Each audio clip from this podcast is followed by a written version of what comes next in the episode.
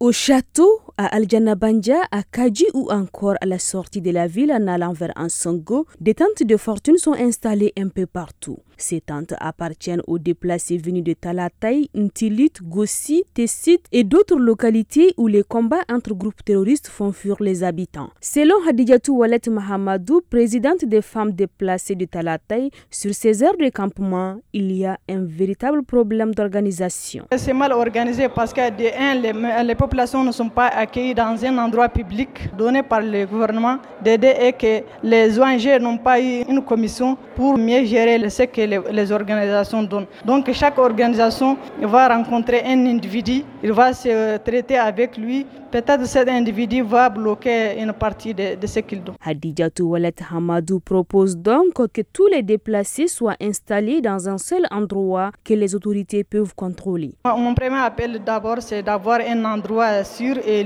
sécurisé pour les populations, d'aider et qu'ils vont les faire l'eau, l'éducation, la santé. De trois, qu'ils vont trouver un moyen de la gestion des leaders qui vont gérer tout ce que les humanitaires apportent comme appui. Selon une source au niveau de la mairie de Intilit, une centaine de familles est arrivée la semaine dernière. Beaucoup de ces déplacés sont installés dans des familles d'accueil. Aïsata Ahamadou, Gawo, Mikado.